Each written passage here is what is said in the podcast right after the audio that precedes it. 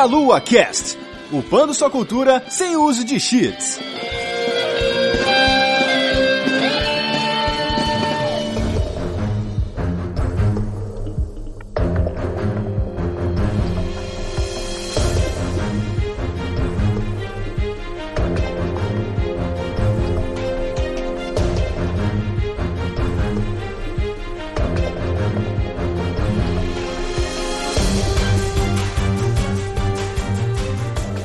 Saudações, queridos ouvintes. Está começando mais um Meia Cast. Eu sou Renato Seveniani e hoje estou aqui com o Ângelo Mota. E aí, galerinha, boa noite, boa tarde, bom dia, sei lá. Se alguém espirrar, saúde. Todas as cumprimentos possíveis, né? Não sei que horas vocês vão assistir, então tá pra todo mundo. Muito bem. E também com o Ricardo Ciosi. Opa, opa pra todo mundo mesmo, tudo bacaninha. Bem-vindos aí, vamos fazer um programa bacana. Exatamente. Mas antes da gente começar o nosso programa, eu vou pedir para vocês se apresentarem. Ângelo já esteve aqui, então você se apresenta primeiro aí. Já sou da casa, né? Então eu sou o Ângelo, eu, eu tenho um site da Nintendo, o meu Nintendo, então quem quiser dar uma olhada, meunintendo.com ou qualquer rede social barra meu Nintendo, menos o YouTube, que é meu Nintendo Switch. E vocês encontram a gente lá, passa lá, dá uma olhada no material, que tem um monte de coisa legal lá pra vocês darem uma olhada. Exatamente. Como ele falou que ele é do meu Nintendo, vocês já imaginam o que, que vem por aí, né? Mas, Ricardo, apresenta aí pro, pro pessoal de onde você veio, o que, que você tá fazendo nessa internet maravilhosa. Eu escrevi pra revista Nintendo World aí por uns anos. Daí, atualmente, eu estou no Videogame Database, o VGDB. A nossa intenção é ser o, um museu virtual brasileiro de videogames. Aí a gente pega todos os consoles, todos os jogos e tenta colocar num lugar só, né? Pra galera conhecer. E eu também tenho o meu canalzinho no YouTube chamado Ciosi e os Games, onde eu falo de uns joguinhos aí. É, sou nintendista, mas atualmente eu sou mais é, entusiasta. Tá caro, né? Ainda não tá com o Nintendo Switch? Não, o Nintendo Switch eu tenho, tá lindo lá. Eu tô como entusiasta porque o Wii U deu trabalho, então eu vou devagar no Switch. Entendi. Mas eu tô felizão, tô felizão por enquanto. Tirou o pé do acelerador um pouquinho. É, tirei, tinha que tirar, viu? Muito bem, então estamos aqui com três nintendistas pra gente conversar um pouquinho sobre Metroid 2, todas as suas variantes, e aí, obviamente, sobre Samus Returns, o mais recente título da, da série, mas isso a gente vai fazer logo depois dos nossos recados.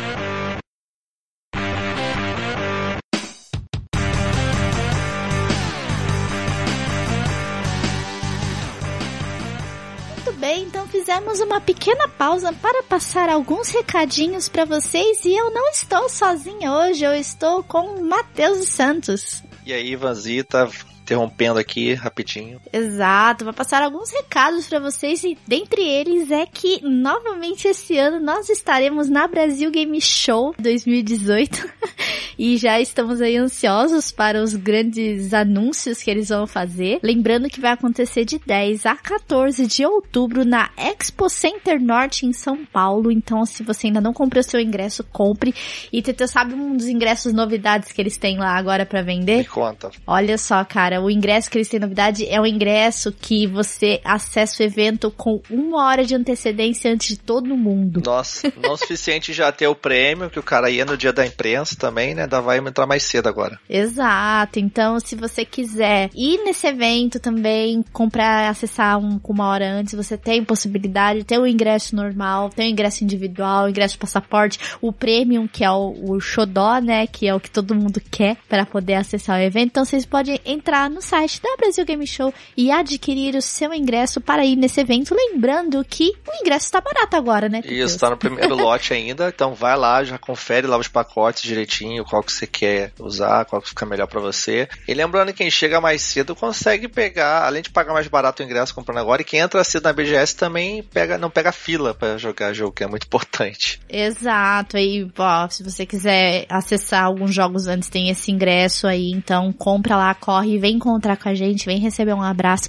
Estaremos lá para receber vocês em mais um ano na Brasil Game Show e estamos esperando mais novidades, né? Que agora mês de março começa as divulgações e esperamos que venham grandes eventos aí, grandes coisas que vão acontecer lá, como sempre tem, né? A BGS sempre nos impressionando. E que mais, Teteus, que nós temos para falar? E também lembrando do nosso padrinho, né? Se você quer ajudar esses podcasts, quer ajudar o Meia Lua, o canal Meia Lua, o site Meia Lua, a ter mais conteúdo cada vez melhor qualidade, você pode ajudar diretamente a gente lá pelo padrim.com.br barra meia lua. Exato, deixa de tomar aquele cafezinho, comer aquele pão de queijo, para ajudar a gente aí a continuar com esse projeto, para comprar equipamento, sustentar o servidor. Então vocês podem nos ajudar aí sendo um padrinho da delícia aqui e fazendo cada vez a delícia se espalhar para todo mundo com qualidade muito melhor. E se você quiser divulgar o seu produto aqui nesse podcast, você pode entrar em contato diretamente com a Juliana e você divulgar sua marca aqui, o seu carro, o seu pneu, o seu creme, o que você queira divulgar, a sua paçoca também, vai que a pessoa quer divulgar a paçoca dela. Nesse espaço aqui que a gente tá falando, bem no início do cast, né? Já aproveita aí se quiser entrar em contato com a gente, né? Exatamente. Aí você entra em contato com a Juliana no e-mail jujubavi@gmail.com. E Teteus, eu vou pôr de volta o meu capacete que é, e as ombreiras gigantes, né? Porque vamos continuar a caçar Metroids. Caçar Metroids aí no mapa tão louco de Metroid. Exato. Nossa, eu amo Metroid, mas não pude jogar ainda o Samus Returns. Vibrei lá na E3 também quando vi, mas vai ter que caçar. Essa caçada vai ficar para depois. Ah, mas Metroid é muito lindo, gente. Fiquem com o Metroid e nos vemos na leitura de comentários daqui a pouquinho.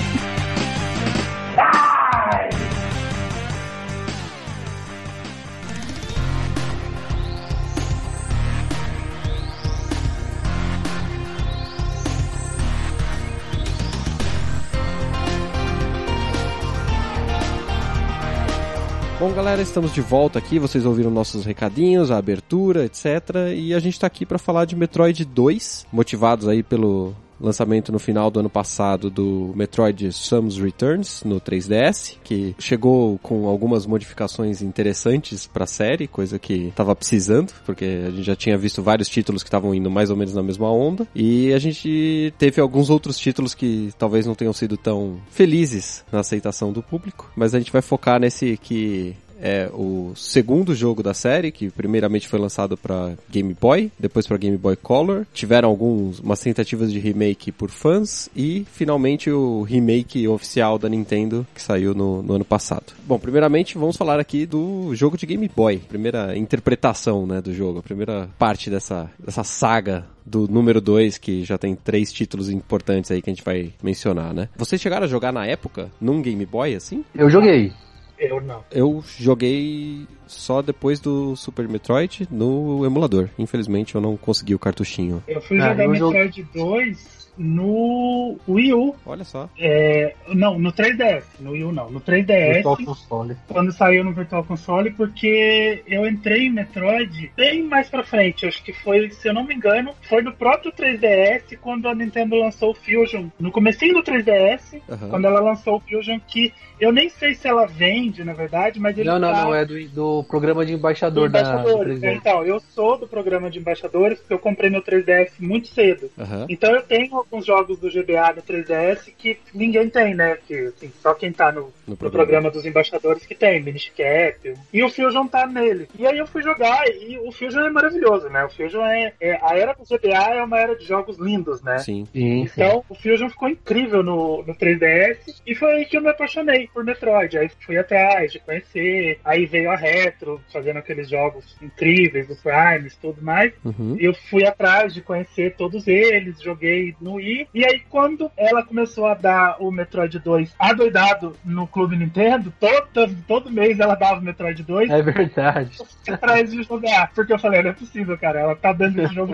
Toda vez que tinha uma recompensa nova, tinha Metroid 2. Acho que ela já tava dando uma dica. Ela falava assim: joga esse jogo, joga esse jogo, que a gente vai fazer o remake, joga esse jogo.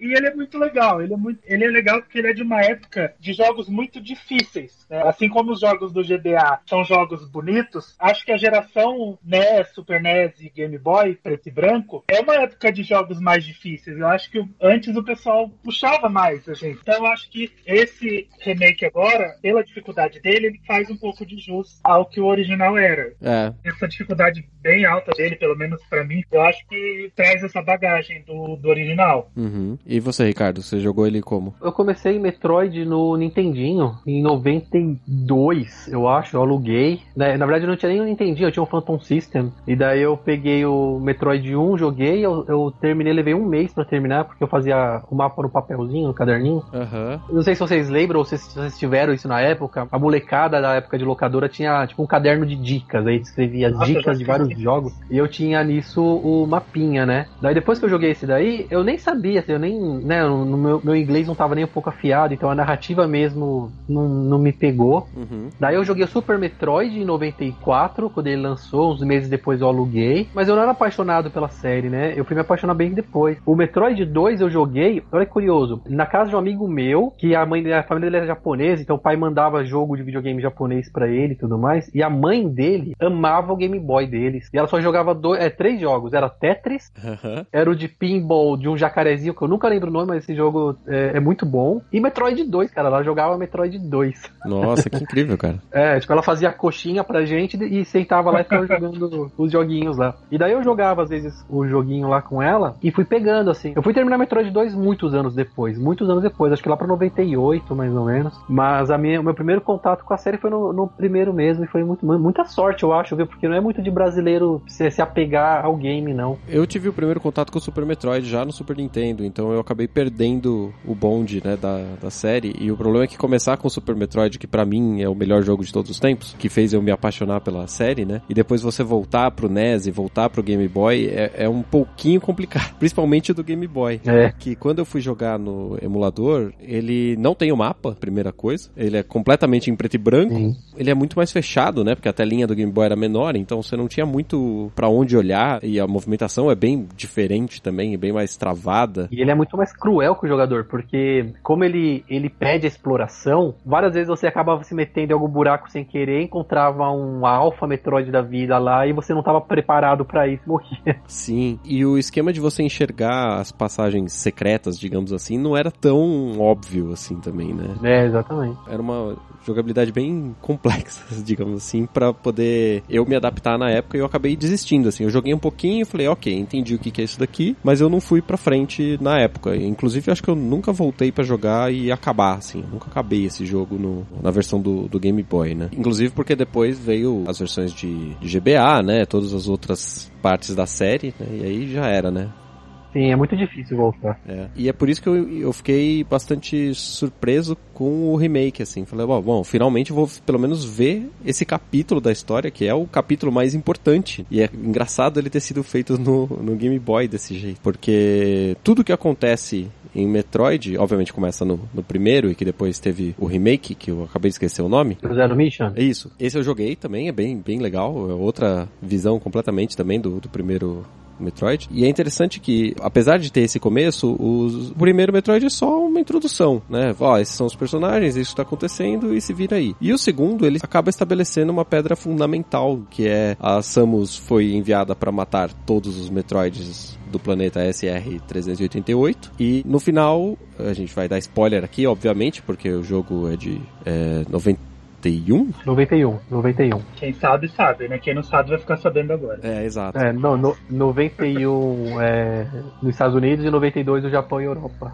E o final dele é o começo do Super Metroid, né? Que é assim. É.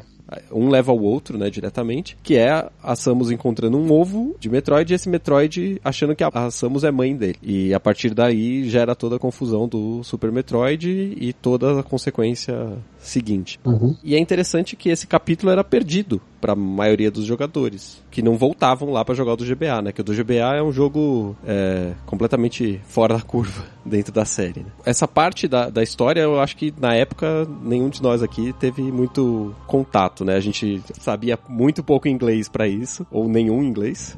Pra você ver, eu fui conhecer a história direito de- dos três primeiros Metroids, acho que em 95 ou 96, numa revista, eu acho que era videogame ou a- ação games, não lembro, que eles fizeram uma matéria lá e eu li, e daí eu falei, nossa, meu, é por isso que tava rolando e tudo mais. E daí foi uma surpresa, assim, porque era muito difícil de entender a narrativa da série, né? E a narrativa da série, no geral, era uma tela no início com textos e uma tela no final com textos. Acabou. É. Nessa época de, de videogame não tinha. A narrativa era subentendida, né? Vamos falar então de como era o jogo em si. Qual que era o, o objetivo do, do jogo? Então, basicamente a Samus é chamada pela Federação Galáctica para chegar ao planeta CR-388 e basicamente erradicar a espécie Metroid, porque a, a Federação acredita que enquanto houverem Metroids, os piratas espaciais vão, vão querer transformá-los em armas. Então vai lá e mata tudo. Então esse é um objetivo muito claro, assim. Talvez não na época que a gente, moleque, pegando o jogo, mas depois que você presta atenção, assim, a história, o objetivo da Samus, esse daí acho que é o mais claro de toda a série. Vai lá, mata tudo e vai embora. É o mais direto, né? É, é muito direto e eu acho muito legal, assim, porque ele, ele muda completamente do primeiro game pro segundo. Uhum. Isso afeta a gameplay, afeta tanta coisa. Mas assim, é basicamente, ela vai lá no planeta. é, Ela tem que ir lá no planeta CR388 e exterminar os Metroids, né? No gameplay, a gente tem que derrotar é, 40 Metroids. Isso. Como é tradicional da série depois disso, né? A gente tem que explorar cavernas e ir cada vez mais fundo nessas cavernas. Basicamente eram mini labirintos. E a gente vai caminhando por essa caverna e achando esses Metroid. Obviamente ganhando power-ups, essas coisas que também são características da série, né? A marca da série, né? Em conversas com os amigos e colegas, eu sempre comento que às vezes eu trato o Metroid 2 especificamente como um dos primeiros games de Survivor. Não chega a ser Survivor Horror, mas assim, ele é porque. É horror pros Metroids, eles estão desesperados, você tá atrás deles. É, exatamente. Não, e é Mas- horror também pra quem tá jogando, né? É engraçado você falar isso, porque ontem mesmo eu tava pensando em Metroid e eu pensei, a Nintendo ela não tem nenhuma franquia de terror que ela criou. Sim, ela tem o Eternal Darkness, que pertence a ela, ela comprou o Fatal Frame, etc. Só que ela nunca criou nenhuma fra- franquia de terror. Tem até um boato que ela tá fazendo uma agora, blá blá blá. Aí eu comecei a pensar, eu comecei a ver que eu já tinha jogado. O Metroid representa um pouco disso desde o começo. Ela é a franquia de terror da Nintendo. Porque ele tem uma urgência que os outros jogos não têm, sabe? Ele tem uma. Essa mesma urgência do Survival Horror, sabe? De um Resident Evil, de, de lugares claustrofóbicos, fechados. Porque você tá sempre num planeta, mas você tá fechado, você tá preso num lugar e você vai descendo, vai descendo, vai descendo. E vai ficando cada vez mais fechado, cada vez mais claustrofóbico, cada vez mais difícil de voltar. E é um vai e volta sem parar. Então o Metroid, ele, de certa forma, ele representa esse, esse terror que a Nintendo nunca criou pra ela. Ele é extremamente desafiador, ele o tempo todo tá lá, aquele, os bichos surgem do nada, eles surgem num rampante, você tá andando, de repente quebra uma parede, aparece um Metroid, sabe? Ele, ele dá sustos em você. Uhum. Sim, eu concordo completamente. tá jogando DBS no portátil, num lugar pequenininho. Eu levei muito susto jogando o Samus Returns. Uhum. Muito susto. Você tá andando assim, o cenário quietinho, quebra uma parede e aparece um Metroid. Você leva aquele É, susto. pois é. Então, o Metroid é a franquia de terror que a Nintendo nunca teve. Isso sem contar na administração de mísseis. Por exemplo, no, no, no Game Boy, na versão de Game Boy do Metroid 2, como você não sabia se ah, logo ali já teria. Você iria, iria encontrar um Metroid forte ali, Uhum. você não ficava gastando os seus mísseis, né? É uma, é uma sensação de urgência mesmo. Você fica preocupado, cara. Você fica pensando, putz, será que aqui vai aparecer um ômega, um alfa e por aí vai? É, é, é bem complicado. Sim. Curioso porque, eu não sei vocês, mas na época do Nintendinho e do Super Nintendo, era muito comum pegar jogos run and gun, né? Basicamente, Contra, Metal Slug, etc. E o Metroid, ele começa um pouco assim. Você tem que andar e ficar dando tiro. Até você encontrar um chefe maior, né? E aí as coisas começam a mudar, tem a exploração, etc. E o Metroid 2, eu acho que ele é o mais próximo dessa situação em que, ah, são bichinhos normais, vou andar aqui, dar um tiro aqui, matar dois bichinhos e tal, e aí de repente você toma uma, uma virada de mesa. Lógico que isso é bem rápido num jogo que pessoas com grande capacidade terminam em duas horas. Mas eu acho interessante essa, essa virada de mesa, né? Que vocês estão falando de dar o susto, de trocar o inimigo rápido, né? E, e você tem sempre um, um desafio diferente de acordo com, com o caminho que você tá tomando, né? O Metroid ele é, ele é uma franquia importante porque ele inaugurou um estilo próprio, né? Ele pegou um estilo que era comum nesses jogos naquela geração, que é side-scrolling 2D, né? Plataforma. Só que ele não tem linearidade. Então, ele criou, ele pegou o que os, o primeiro Zelda fazia visto de cima, um lugar totalmente livre, entre aspas, que você vai, volta, vai, volta, e a, aplicou no 2D side-scrolling. Então, foi muito legal, porque ele criou um estilo, né, que a gente chama hoje de Metroidvania, né, que é o 2D side-scrolling para plataforma, só que sem linearidade. É um vai e volta que não tem fim naquele jogo. Então, você vai, aí depois você tem que voltar cenários inteiros, sem parar, volta, volta, volta, volta, volta. E você lembra que você pegou um poder que você vai ativar uma porta lá atrás, aí você sobe de novo, sobe de novo, volta, tudo que você já passou até chegar numa área nova. Então, o fato dele ter tirado essa linearidade dos jogos de Mario, de sempre vai para frente, sempre vai para frente, ele criou um estilo próprio. Então, ele tem muita importância nessa época, porque ele tem um estilo que é basicamente só dele. Mas o Metroid 2 ele tem menos disso do que os outros Metroids. Ele é um pouquinho mais linear do que os outros. Ah, ele é, não, ele é, é com certeza. É, tinha as limitações da época também, né? Que dificulta um pouco, né? Mas ele já estava caminhando para fazer isso. Eu acho que o auge disso foi quando transportaram pro 3D do primeiro Prime e a Retro soube levar do 2D pro 3D com uma maestria incrível. Essa não linearidade sem perder esse estilo, porque quando você olha o mapa do Prime, você se sente nos jogos clássicos, você se sente aquele monte de casulinho preso um no outro. São as salinhas, né? Aqueles quadradinhos dos jogos tradicionais. E os cenários também, eles são abertos, eles são 3D, mas eles têm limitações propositais para te afunilar, te afunilar e te colocar não na direção, porque o jogo simplesmente não tem direção, né? Você vai, volta, vai volta, mas te colocar naquele clima do side-scrolling em um cenário totalmente 3D. O legal também no Metroid 2 era na época assim a exigência de investimento de tempo que o jogador tinha que ter com o game, porque você pega aí Mario Land 1,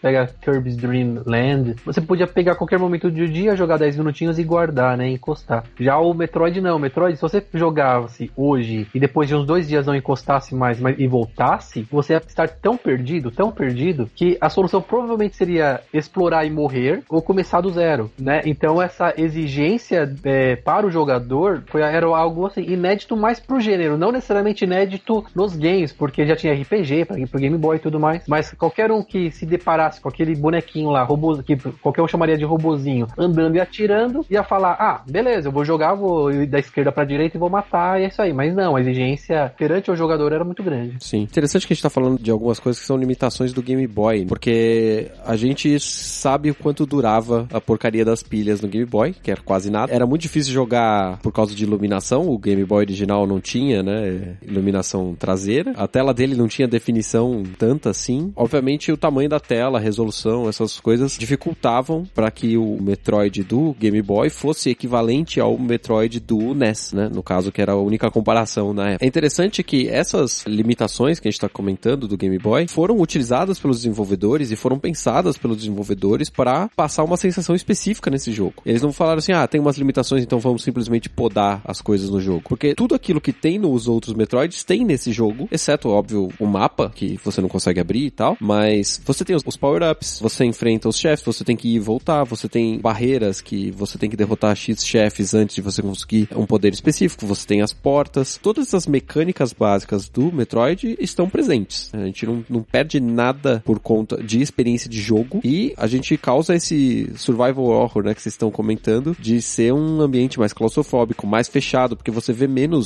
espaços próximos a você antes de você conseguir mover, seguir no jogo. Interessante que uma, uma das características visuais da Samus que nasceu nesse jogo é a ombreira dela gigante, né? Porque a Power Suit e a Varia Suit, elas teriam características de jogo diferentes, né? De você poder, no caso, entrar nos líquidos, né? Digamos assim. Lava e tudo mais. É que no Game Boy não dá pra saber, né? Se era lava. É, não dá pra saber o que que é. ácido, se era qualquer coisa. É, até se você pegar o Game Boy Color, algumas delas você já passa a saber, né? Porque esse jogo também foi lançado com um extra pro Game Boy Color. Ele tem uma paleta específica, etc, né? Pra poder diferenciar essas coisas. Fica muito bonito no Game Boy Color, inclusive. Quando você tava com a Power Switch, que é que você começava o jogo, você tinha um ombro normal, né? Do robozinho, digamos assim. E quando você pegava a Varia Switch, você ficava com um ombro mais redondo, maior para cada lado, então você conseguia diferenciar que a partir daquele momento você conseguiria andar nos líquidos, você trafegava por ele sem tomar dano. E é curioso como no, isso dava para passar despercebido para a grande maioria assim dos jogadores da época, né? Então é, é, um detalhe muito bacana, porque a tela do Game Boy, né, como ela por ser pequena e tudo mais, os desenvolvedores, é que o Yoshi, lembrando que o Yoshio Sakamoto nem trabalhou em Metroid 2, o que é engraçado, que é curioso. A personagem, a Samus, ela é tão grande na tela, ela é enorme na tela. E, e assim, qualquer um pensa, ah, por que que ela é tão grande assim? Claro que foi pelas limitações do Game Boy, mas como você mesmo disse, aí os desenvolvedores usaram isso como uma arma, tipo, deixa ela maior, diminui o espaço de reconhecimento aí da tela e deixa o jogador se virar. Era, eu, na minha opinião, foi algo muito inteligente. Eu até assisti alguns vídeos comparativos para procurar coisas sobre o jogo, porque eu confesso que eu não enxergo, pela minha experiência do Metroid 2, essa profundidade que algumas pessoas é, já tiveram mais tempo de análise dele para poder chegar. No caso de que a experiência de jogo do Metroid 2, mais claustrofóbica, um ambiente mais fechado, ele tava ali para te colocar um peso maior na sua missão, que convenhamos, exterminar toda uma raça de bichos não é uma missão leve. A princípio, você precisaria estar no jogo sentindo que aquela missão não era algo trivial, sabe? Que não era simplesmente mais uma caçada de um cara, de um criminoso específico, né? Que a federação estivesse trazendo, né? E eu acho que é bem curioso isso. Eles até fazem menções, né? De que quanto mais você progride no jogo e os Metroids, eles evoluem, né? Eles têm três, quatro estágios diferentes. Então você encontra primeiro ele é uma larvinha e aí ele vira um bichinho com as garrinhas lá. E depois ele vai crescendo, né? De acordo com que você vai encontrando os outros Metroids, eles vão ficando maiores. Nesse, nesse vídeo que eu tava vendo, o cara falou assim, ó, e se você prestar atenção, quanto mais fundo você vai no Metroid 2, quanto mais fundo você vai na caverna, menos bichos normais você encontra. Ou seja, os Metroids, eles estão sendo o topo da cadeia evolutiva ali naquele pedaço, entendeu? Então não existe outra vida ali no coisa, só existe os Metroid, que era o medo da federação, dela exterminar as outras vidas, porque ela é um ser que suga energia vital, né, do, dos outros seres. E eu acho isso bastante curioso num game de Game Boy, assim, que é, pra minha experiência de Game Boy, isso é muito mais denso do que qualquer outra coisa que eu tenha jogado nele. Eu não esperava mesmo, porque antes até de Metroid 2, os jogos que eu jogava de Game Boy, tirando os clássicos, assim, era Tartarugas Ninja. A maioria era side-scrolling, assim. Eu, antes de, de Metroid eu não tinha jogado nenhum RPG no Game Boy. Então foi uma, uma, uma coisa diferente. Por exemplo, na época, claro, eu não notei essa da cadeia alimentar, tanto é que eu terminei muitos anos depois. Mas mesmo quando eu terminei o jogo, eu não tinha notado isso, né? Então demorou muito para perceber. E claro, porque assim, é, não era algo das minhas raízes perceber esse tipo de coisa, mas era uma sacada muito boa. Eu lembro que quando eu terminei pela primeira vez, eu morava no, no save point do jogo de tanto medo que eu tinha de morrer. então eu ia um pouquinho pra frente lá, matava alguma coisa, já voltava e salvava. Era sempre assim. Então eu sei que dá pra fazer o jogo aí duas, três horas, mas acho que a primeira vez que eu terminei eu fiz dez, sabe? De tanto de. Ai caramba, e agora? Volta e salva. É, eu sou ruim, então eu demoro sempre muito mais que todas as outras pessoas para acabar o jogo, né? Então tenho essa mesma experiência. Nunca que eu vou chegar em duas horas no final. Eu nunca vou ver o final feliz de Metroid. É, teve uma época que eu tentei. Eu, quando eu percebi que Metroid era a minha franquia favorita, eu falei, não, não, não, eu vou fazer speedrun de todos os Metroids. Né? A ambição da vida, assim. Tem gente que quer se formar, tem gente que quer ficar rico, eu quero fazer speedrun dos Metroids. e assim, eu não consegui, eu não consegui é, dar a atenção, a atenção que o game te dá. Na verdade, eu não consegui basicamente nenhum deles, né? Então. Mas era algo bem interessante mesmo. Ele é um jogo muito calculado, né? Se você vai fazer um speedrun, você tem que saber exatamente aonde você tá passando, etc. Então não é algo que eu seja muito hábil para fazer, assim. Eu prefiro jogar ele e experimentar ele devagar. Eu acho que num jogo desse tipo, a pressa é sua inimiga, assim. Por mais que tenha um senso de urgência, que nem o Angelo comentou um pouco atrás, esse senso de urgência ainda é leve, sabe? Ele tá ali, ele, você sabe qual é a sua missão, mas se você correr, você vai morrer, sabe? Você tem que estar tá tomando cuidado. Você é a única pessoa que tá contra aquele mar de alienígenas estranhos. Então eu sempre joguei Metroid e Castlevania, no caso também, né? Que acaba sendo formatos semelhantes de jogo, de forma mais pausada, assim. Falava, não, peraí, vamos ver, o que, que é essa fase aqui? Tem que fazer isso, isso, isso. E aí toda vez que o jogo me coloca alguma parte para correr, eu fico puto, tá? Qualquer jogo que coloca parte para correr, eu fico muito nervoso e eu, eu não consigo. Eu começo a me dar um desespero. Acho que o único jogo que eu aceito o tempo é Majora's Mask, mas Majora's Mask é outra história. Eu tenho uma história com ele diferente. Tem uma coisa ali. Então, quando eu vejo as pessoas reclamando do tempo de Majora's Mask, para mim não faz sentido nenhum. Eu acho que consigo trabalhar muito bem ali, mas eu já joguei o jogo 500 vezes, é diferente. Mas qualquer jogo que te dá tempo para fazer alguma coisa e de repente parece um relógio ou aparece um bicho correndo atrás de você e o cenário vai se desmanchando, é o meu fim ali. Eu já eu começo a, a ficar nervoso, eu falho e é muito complicado para mim. Então, então ele é assim, ele tem o, o senso de urgência para você trabalhar o tempo, para você fazer as coisas do seu tempo, mas a partir do momento que ele começa a acelerar e aí eu já comecei a ficar nervoso. Já não, Então já- vocês dois jogaram o 3DS na parede quando o Juggernaut foi atrás de vocês? Só não fiz isso porque eu tenho respeito pelo meu dinheiro, né? Eu não vou quebrar o videogame. Mas eu fechei o console e joguei ele dentro da mochila algumas vezes. o meu jogo preferido é o Super Metroid e ele começa exatamente assim, né? Com um relógio e uma bomba, né? Isso é ótimo. Que bom, né? É, mas é a pior parte do jogo pra mim, então tá tudo certo. Depois daquilo só melhor.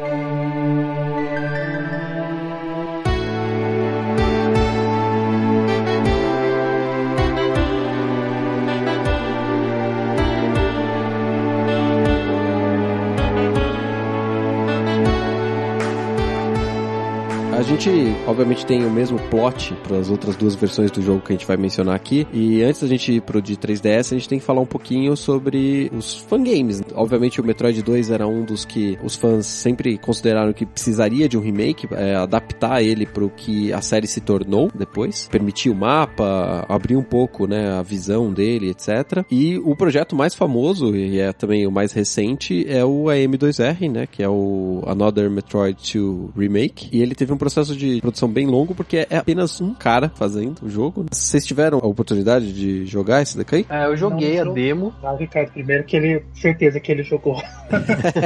assim, foi colega que passou pra mim. Eu tava com essas andanças do Twitter e um colega meu, acho que não sei se foi em 2016, 2015, não lembro. Ele foi lá e tweetou falou: Mano, mano, é, você viu isso daqui? Daí eu olhei e falei: Caramba! Daí logo na hora eu já baixei a demo, eu joguei inteirinha e gostei bastante. E daí eu tava até empolgado pro lançamento oficial. Daí quando lançou, eu fui pegar a Nintendo, tirou do ar, né? É, tirou do ar mais ou menos, né? Ele ainda tá disponível. Se você quiser baixar, ela só impediu que ele, na prática, né? Ele só foi impedido de continuar evoluindo o jogo, né? Se você for no site dele lá, é, ainda você consegue baixar, acho que a versão 1.1 ou 1.2 que ele tinha feito, então você conseguiria jogar o jogo inteiro. Eu peguei pra fazer isso antes de gravar o cast, infelizmente minha agenda não permitiu. Eu joguei, sei lá, 5 minutos só pra falar que eu encostei no jogo, assim, não consegui Jogou chegar. mais que eu. Mas eu fui atrás do, do projeto pra ver como é que ele era. Eu nunca tinha jogado, nunca tinha. Pra ser sincero, eu não acompanhei esse projeto. Ele acontecer, ele cair, todo esse processo, eu não sei, eu acho que eu tava distraído com alguma outra coisa. E eu acabei não vendo isso. Mas aí eu fui atrás pra ver. Ele é bonito. O jogo feito por um cara. E que jogo incrível, sabe? Dá pra ver que quando você tá empenhado, quando você tem um conhecimento legal, você tem um material legal pra trabalhar, você consegue fazer um jogo legal. E aí você começa a olhar torto pra alguns projetos por aí, que é uma galera enorme fazendo e é preguiçoso, sabe? Eu, Sim, eu, eu, nossa, eu falo demais. muito disso e, e me irrita muito ver projetos preguiçosos. Sabe? Porque às vezes os estúdios têm dinheiro, têm orçamento, têm tudo pra fazer e fazem uns projetos que você olha e fala, não é possível. E aí você vê esse jogo feito por um cara e ele é um jogo incrível. Ele é muito bonito, ele é fluido, os movimentos da Samus são incríveis, fluidos, assim, anda bem pra caramba. A, a transição de cenários é um pouco estranhinha, mas é legal que ficou característico, né? Ficou bem característico com o que já tinha na série. Ficou bem legal. Era evidente que a Nintendo ia tirar do ar, ela tá no direito dela. Claro, e a Nintendo sempre tira do ar, né? Tanto é que o próprio desenvolvedor do jogo, quando a Nintendo tirou do ar, ele postou lá no blog dele, fala, pedindo pra galera não ir pra cima da Nintendo, né? Put down the, your pitchforks. Porque ela tava no direito dela. Ele entendeu completamente, tanto é que ele até desencanou, ele tá com outros projetos aí agora. Acho engraçado, porque todo mundo adora xingar a Nintendo. Acho que, eu acho que a Nintendo é uma das empresas que mais é xingada e eu tô tentando tirar o lado nintendista dessa, É difícil, né? Mas vamos.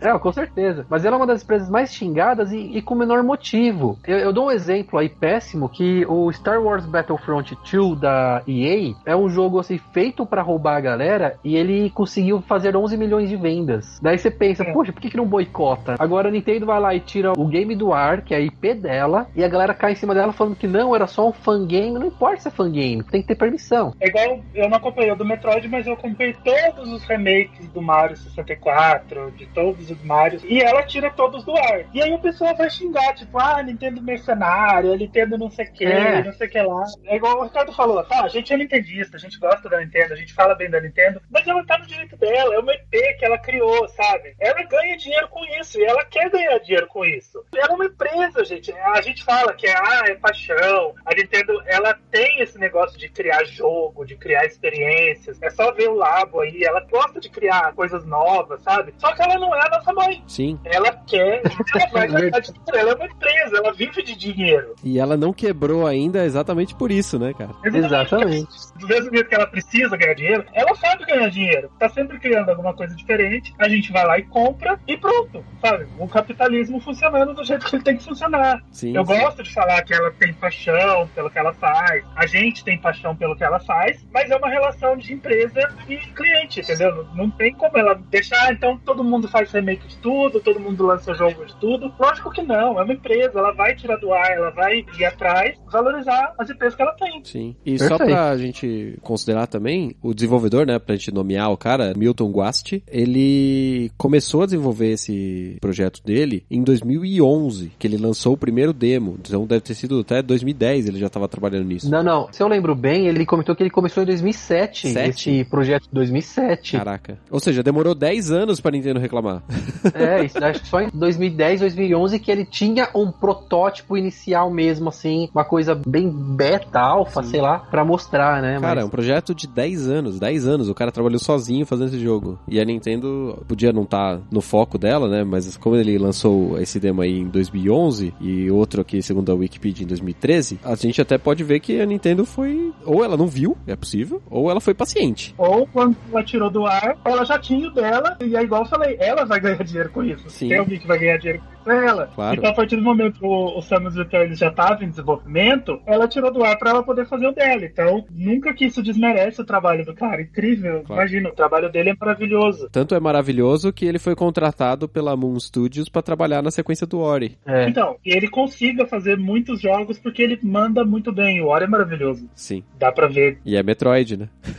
É, É, exatamente. completamente. Ele é totalmente Metroid. Então, que bom que ele conseguiu esse trabalho, porque tá aí um cara que merecia trabalhar nessa área, porque é bem legal. Sim, sim. O que ele fez com o Metroid é. Talvez até tenha inspirado o que aconteceu depois, sei lá, mas funcionou. Sim. Agora a gente tem o remake do Metroid, então. Sim. Ricardo, pergunta simples. O que, que você achou dessa adaptação do AM2R, aí, já que você foi o único que conseguiu jogar mais tempo, assim? Então, eu gostei bastante. Na minha opinião, ele é, ele é o mesmo jogo. Vamos usar esse termo aqui, ó. Ele teve uma super metroidização. Uhum. Então, a sensação que ele me deu, assim, ele é um game muito bom. Eu gostei da fluidez da jogabilidade. Eu gostei da música. A música eu achei bem bacana também. Uhum. Mas no core, assim, no- lá no fundo do game mesmo, lá no centro dele, ele é um Metroid 2 com cara de Super Metroid. Entendi. E eu acho uma escolha acertada, porque não precisa mexer tanto, ainda mais um cara sozinho fazendo, né? Então era super coerente. Qual que seria o melhor passo pra você pegar o Metroid 2 e deixá-lo melhor? Transformá-lo em Super Metroid. Então o mapa é muito semelhante a Super Metroid e tudo mais. Então o game é uma experiência muito boa, mas pra mim, assim, ela era um tapa-buraco antes de um remake de verdade, sabe? Claro, claro. né? Então daí depois que a Nintendo lançou o, na verdade, assim que a Nintendo anunciou o remake, eu já esqueci automaticamente do AM2R, né? Porque ele é legal, mas ele é legal pra ser um passo pro próximo projeto de verdade, vamos assim dizer. Sim. E dos vídeos que eu vi dele na época e mais recentemente também, é interessante que as mecânicas de jogo também são muito próximas do Super Metroid. Que ele tem aquela corridinha, por exemplo, que no Samus Returns que a Nintendo fez não existe, e eu estava esperando que É. existisse até o final do jogo. Somos dois, somos dois. Mas ela não existe, então ele, ele puxou bastante dessa parte. E na parte gráfica, ele puxou um pouquinho também do Fusion, de ter um, Aham. um visual de cenário um pouco mais orgânico, assim, um pouco mais complexo. Porque, obviamente, existe uma limitação de hardware diferente e uma experiência de desenvolvimento diferente do Fusion e do Super Metroid. Então, eu acho que ele acabou bebendo um pouquinho do Fusion nessa parte de visual, assim. E uma coisa que eu achei interessante é que ele fez um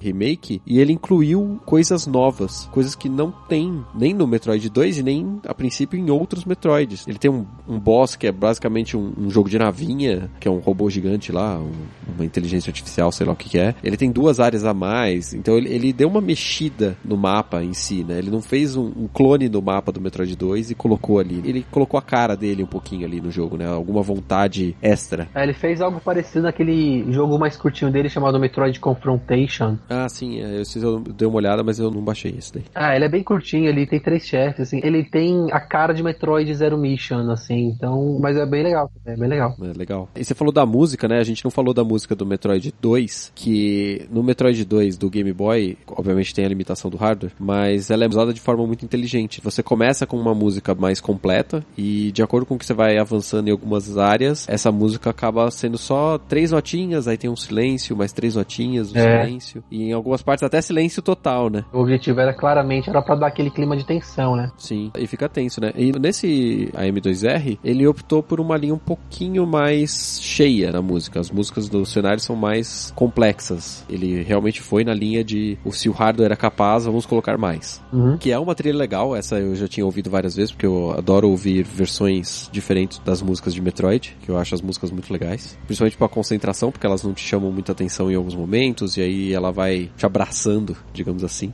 e eu acho as músicas do M2R bem legais, mas elas são bem diferentes do que é no Metroid 2 e também é muito diferente do que a Nintendo resolveu fazer no Samus Returns pro 3DS, né? Sim, é um dos meus destaques do M2R mesmo. A trilha sonora eu lembro que no começo, na primeira tela do jogo, eu fiquei parado lá, ouvindo a música pra ver se ela me pegava, né? E pegou, assim, foi bem bacaninha.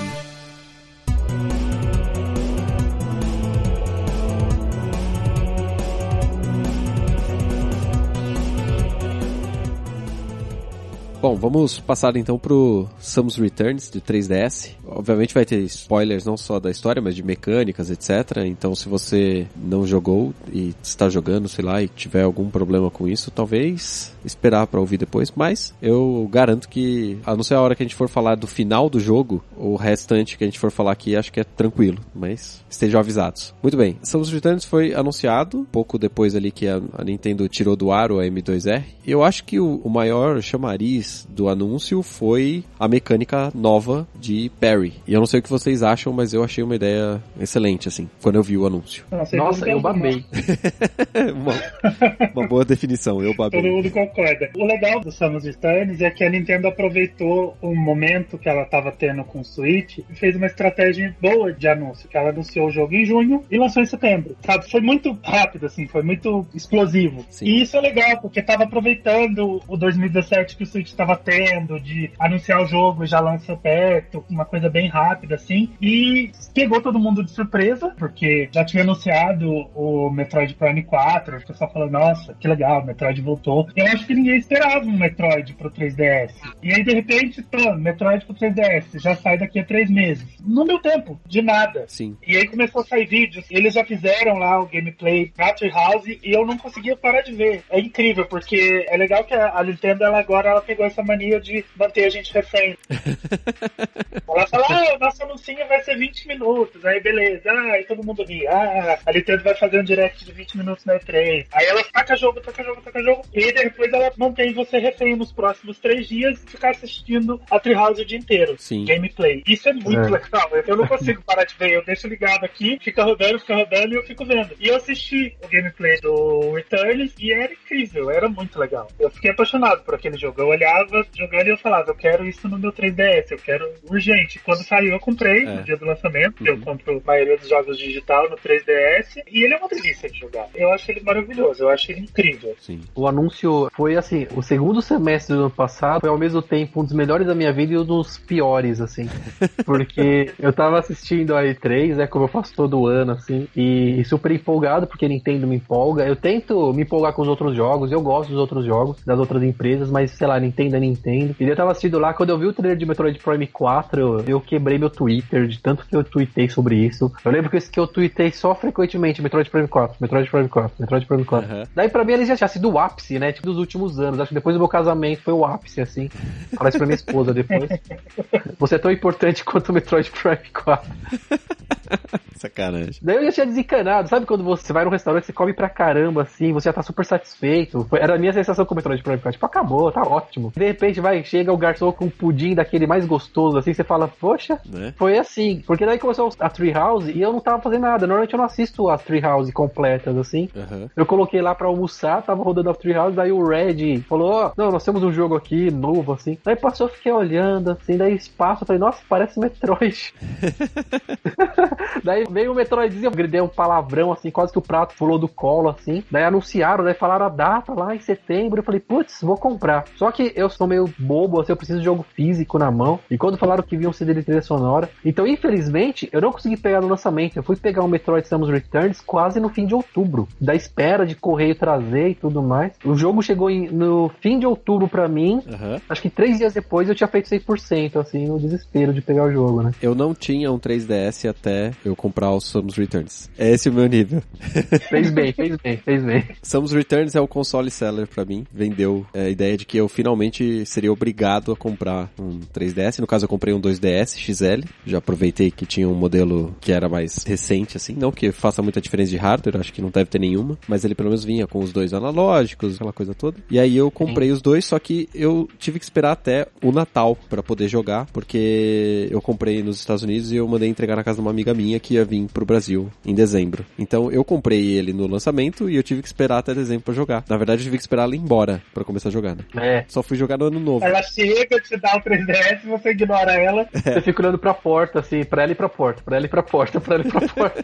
Vai embora. Não, e ela trouxe Tadinho. meu Mario Odyssey também, então assim, foi tudo. Nossa, foi combo. E assim, eu adoro o esquema 2D do Metroid. E eu não me adaptei com o Metroid Prime. Por mais que eles sejam jogos excelentes tecnicamente, eu não consigo jogar o Prime do jeito que eu consigo jogar os Metroids 2D. De fazer quase 100%, porque 100% eu nunca faço. E quando eu vi que ia ter um novo Metroid do jeito que eu mais gosto, assim, eu, eu não tinha como não ter o jogo. Então pra mim o Metroid Prime foi legal, falei, nossa, legal, vai ter mais Metroid. Tudo bem que eu ia ter que rejogar o do 1 ao 3, e isso é um problema, mas fiquei muito, muito feliz em ver Samus de volta em 2D, com exploração, etc. Pra mim foi o ápice da E3 do ano passado, assim. O resto que se dane, assim. Depois dele, só o Homem-Aranha.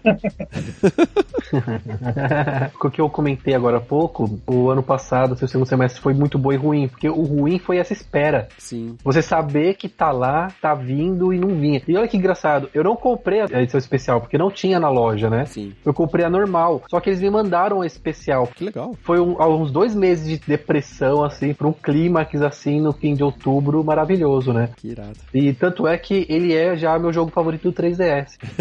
Ele bateu todos os outros lançados na história do 3DS, Nossa, não tem muita coisa depois facilmente. dele por enquanto, né? Impressionante. Ele é muito bom, né? A gente tá aqui mencionando que ele é bom, mas assim, comecei puxando a história do trailer da mecânica, né? Que a mecânica de Parry é a primeira vez na história da franquia que tem. Você poder se defender. Nossa, e isso afeta, assim, é, grandiosamente a jogabilidade de Metroid como nunca antes. Sim. confrontos contra chefes de você explorar o ponto fraco pro momento certo, que nem o confronto contra a Rainha Metroid, você às vezes perder o, o momento do parry por vacilo seu, uma piscada errada. Sim. Isso afetou tanto, né, a jogabilidade que foi realmente maravilhoso. Cara, eu fiquei impressionado nisso. Ele deixa os combates mais inteligentes, mais legal, porque você tem que estar o tempo todo alerta pro movimento do inimigo e pronto pra defender, porque se você não defende, qualquer golpe que você leva é uma barra inteira de energia. Sim. É, Então ele é extremamente difícil, puxa mesmo o jogador para aquele abismo e te deixa lá de um jeito que você tá totalmente vulnerável. Sim. A sua barra de energia, ela não serve pra nada. Ela vai Qualquer bicho que tem naquele jogo, eu não tô falando só de chefe, não. Pra quem não jogou, qualquer bicho que tem naquele jogo, se ele te pega num golpe rápido, que você tem que dar o parry pra defender, é uma barra. Sim. É uma barra de 99 inteira que você perde. E aí, eu acho que eu nunca me senti tão bem achando o Energy Bar no Metroid. Porque nos outros jogos, você não perde tanto. Principalmente nos Primes. Eles são difíceis, eles são desafiadores. Mas achar a barra de energia é só mais um colecionável. Você fala, ah, agora eu tenho 6 barras, 7 barras. E aí agora eu sou invencível. No Samus Returns, você tem 7 barras e são bosta. Porque com 7 golpes você já perdeu tudo. Sim. É assustador que às vezes você para para de prestar atenção na barra, porque você tá prestando atenção no cenário, ou na estratégia, ou onde você tem que explorar, porque tem alguns quebra-cabeças um pouquinho mais complicados, assim, e você perdeu a noção da barra, você morre. Eu morri um monte, cara, eu morri um monte. Nossa, eu morri muito nesse jogo.